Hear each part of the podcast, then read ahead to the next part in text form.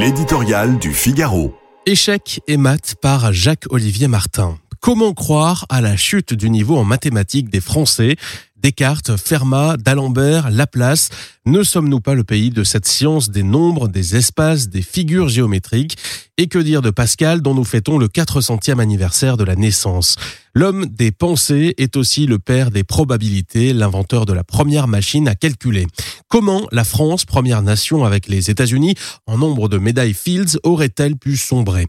Et pourtant, la réalité est cruelle. Les évaluations internationales du niveau de nos jeunes sont catastrophiques. Seule la moitié des élèves qui entrent en sixième savent compter les quarts d'heure. On se pince, on crie, on pleure. Arithmétique, algèbre, géométrie, Trinité grandiose, triangle lumineux, celui qui ne vous a pas connu est un insensé, écrivait Lautréamont. Un savant cosinus, non, un poète tourmenté mais ô combien lucide. Les maths sont un viatique, un trésor pour la vie.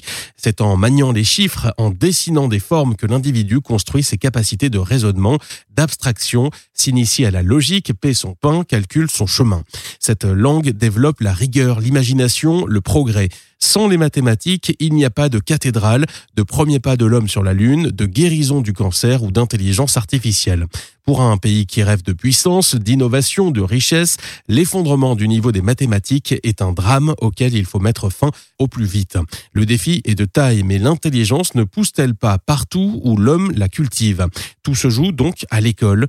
Corrigeons au plus vite nos erreurs en commençant par abandonner la dictature de l'égalitarisme, machine à produire un nivellement par le bas de notre jeunesse.